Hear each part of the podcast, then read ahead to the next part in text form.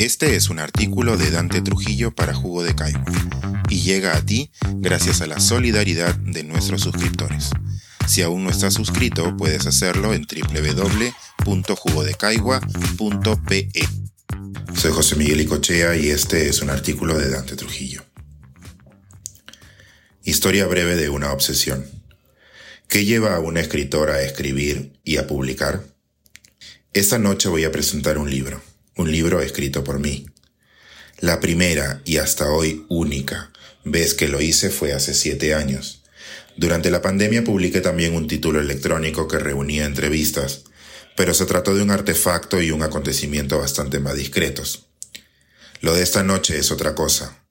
Un libro gordo con una editorial prestigiosa y como en el 2015, frente a un público en 3D, dentro de una librería. Supongo que debería sentirme más nervioso, pero ni tanto. Debe ser que llevo años con el proyecto encima, y de alguna manera me siento no orgulloso, pero sí conforme. Escribir y publicar son dos cosas vinculadas, claro, pero completamente distintas, aunque suele suponerse que son casi lo mismo, que lo segundo es la consecuencia natural de lo primero, que uno escribe para publicar, sino para qué. Y no. Uno escribe por distintas razones. Porque lo disfruta, porque lo sufre, porque se le da con facilidad, porque tiene una idea que lo obsesiona, porque busca el autoconocimiento, la venganza, el recuerdo, el perdón, la curiosidad, la trascendencia. Porque pretende ajustar cuentas o aclarar un asunto, para llevar una linterna a las penumbras propias o ajenas. En una entrevista en 1967, García Márquez soltó una frase memorable de brutal honestidad. Escribo para que me quieran. Por su parte, José Ovejero responde que lo hace porque piensa despacio. Quizá no sea exagerado decir que cada quien se sienta a redactar un diario, un ensayo, un artículo, una novela, por un motivo único y personal, y por eso mismo lo hace solo. Escribir es una artesanía que exige espacio, soledad y silencio.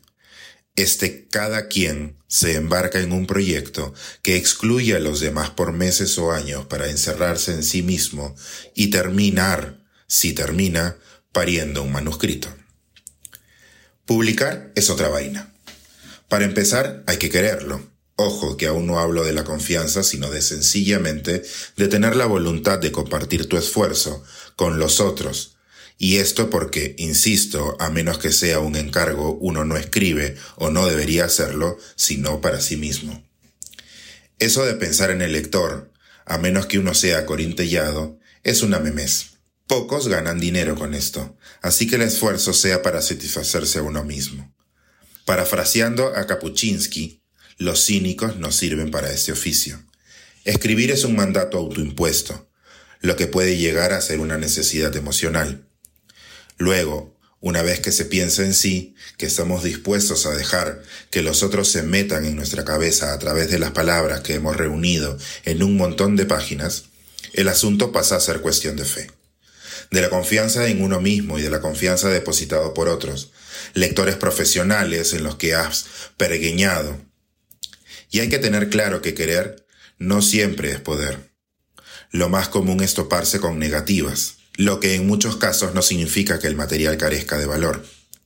El túnel, La conjura de los necios, El señor de las moscas, Lolita, Harry Potter o Estrella distante fueron rechazadas incluso por decenas de editoriales antes de ser aceptadas.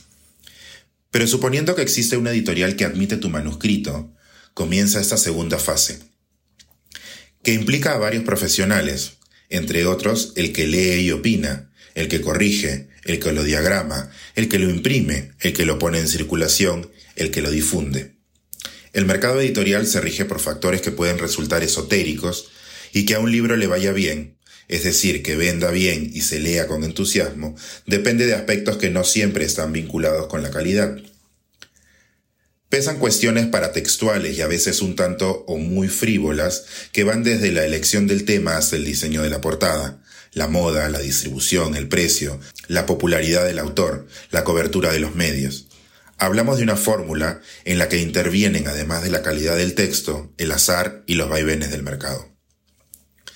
Resumiendo, uno escribe por diversas y singulares razones, pero solo publica por una, para que lo lean los demás. En lo primero pone todo de sí, o debería hacerlo. Lo segundo implica diversas personas y factores. Yo me he pasado poco más de cinco años investigando, pensando y escribiendo un libro para sacarme de encima una espina. La imagen de una fotografía que vi en un libro de historia del Perú cuando era chico. Quise saber sobre todo dos cosas cómo una multitud de ancestros, limeños de hace siglo y medio, se entregaron durante un par de días a unos episodios de salvajismo insólito, y por qué dichos eventos han sido prácticamente relegados a la hora de inventariar nuestro pasado.